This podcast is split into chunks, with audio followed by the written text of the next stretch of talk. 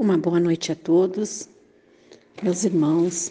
Vamos elevar os nossos pensamentos a Deus para ouvir a mensagem de hoje, pedindo aos bons espíritos que nos assistem a proteção e o amparo. Dando continuidade ao capítulo 4, ninguém poderá ver o reino de Deus se não nascer de novo. Item do item 18. A reencarnação fortalece os laços de família, ao passo que a unicidade da existência os rompe. Os laços de família não sofrem destruição alguma, como a reencarnação, como, um, como pensam certas pessoas. Ao contrário, tornam-se mais fortalecidos e apertados. O princípio oposto, sim, os destrói. No espaço, os espíritos formam grupos ou famílias entrelaçadas pela afeição, pela simpatia, pela semelhança das inclinações. De todos, por se encontrarem juntos, esses espíritos se buscam uns aos outros. A encarnação apenas momentaneamente os separa, porquanto, ao regressar à erraticidade, novamente se reúnem como amigos que voltam de uma viagem, que voltam de uma viagem. Muitas vezes até uns seguem a outras na encarnação, vindo aqui reunir-se numa mesma família ou num mesmo círculo, a fim de trabalharem juntos pelo seu mútuo adiantamento. Se uns reencarnam, os outros não. Nem por isso deixam de estar unidos pelo pensamento, os que se conservam livres velam pelos que se acham em cativeiro. Os mais adiantados se, esforçam por fazerem que os retardatários progridem. Após cada existência, todos têm avançado um passo na senda do aperfeiçoamento, cada vez menos presos à matéria, mais viva se lhes torna afeição recíproca pela razão mesma que mais depurada não tem a perturbá-la o egoísmo, nem as sombras das paixões. Podem, portanto, percorrer assim ilimitado número de existências corpóreas, sem que nenhum golpe receba a muita estima que os liga. Está bem visto que aqui se trata da afeição real, de alma a alma, única que sobrevive à destruição do corpo, porquanto os seres que neste mundo se unem apenas pelos sentidos nenhum motivo têm para se preocuparem no mundo dos espíritos.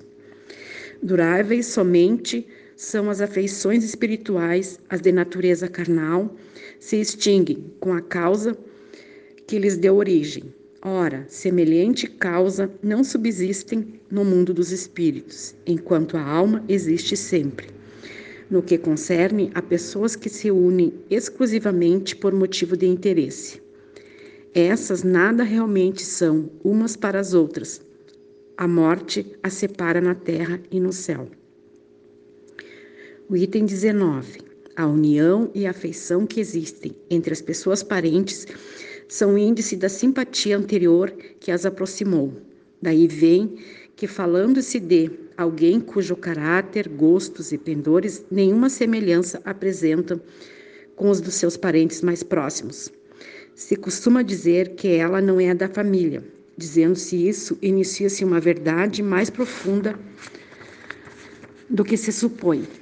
Deus permite nas famílias que ocorram essas encarnações de espíritos antipáticos ou estranhos com o duplo objetivo de servir de provas para uns e para outros de meio de progresso. Assim, os maus melhoram pouco a pouco ao contato dos bons, que por feito dos cuidados que lhes dispensam, o caráter deles se abranda, seus costumes se apuram, as antipatias se esvaziam, e, de, e desse modo que se opera a fusão das diferentes categorias de espíritos como se dá na terra, como as raças e os povos. Item 20. O temor que a parentela aumente indefinidamente em consequência da reencarnação é de fundo egoístico, prova daquele que, se, que sente falta de amor bastante amplo para abranger o grande número de pessoas. Um pai que tem muitos filhos ama menos do que amaria a um deles, se fosse único. Mas tranquilize-se. Os egoístas, não há fundamento para semelhante temor. Do fato de um homem ter tido dez encarnações, não se segue que vá encontrar no mundo dos espíritos dez pais, dez mães, dez mulheres. É um número proporcional de filhos e de parentes novos. Lá encontrará sempre os que foram objeto da sua afeição, os quais lhe terão ligado na terra, a títulos diversos e talvez sob o mesmo título. Muito linda essa essa mensagem. É, segundo Chico Xavier, a reencarnação foi feita para nós termos a oportunidade de evoluir. A reencarnação é a possibilidade de nos livrar das diversas imperfeições que temos. Além disso, a cada encarnação nos enfrentamos diversas provas e expiação, e são elas que nos fazem crescer espiritualmente. Com isso, chegaremos um dia na perfeição de viver, de viver plenamente de acordo com as leis divinas. Por que foi feito para enfrentar provas e expiações? Para que com isso ir evoluindo e termos todos os méritos de nossas conquistas. Não é uma prisão ou um julgamento, mas sim a vida eterna para caminhar junto à humanidade. Sigamos então o exemplo de Chico, quando diz: Agradeço todas as dificuldades que enfrentei. Não fosse por elas, eu não teria saído do lugar. As facilidades nos impedem de caminhar, mesmo as críticas nos auxiliam muito.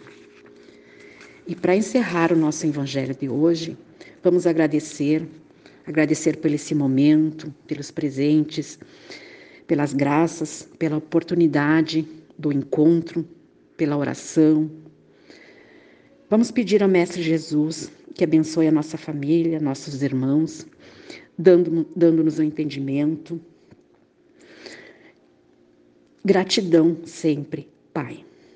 Agora vamos pedir a fluidificação das nossas águas que estão em nossos lares, que seja colocado nela o remedinho necessário para a cura se for do nosso merecimento. E que assim seja.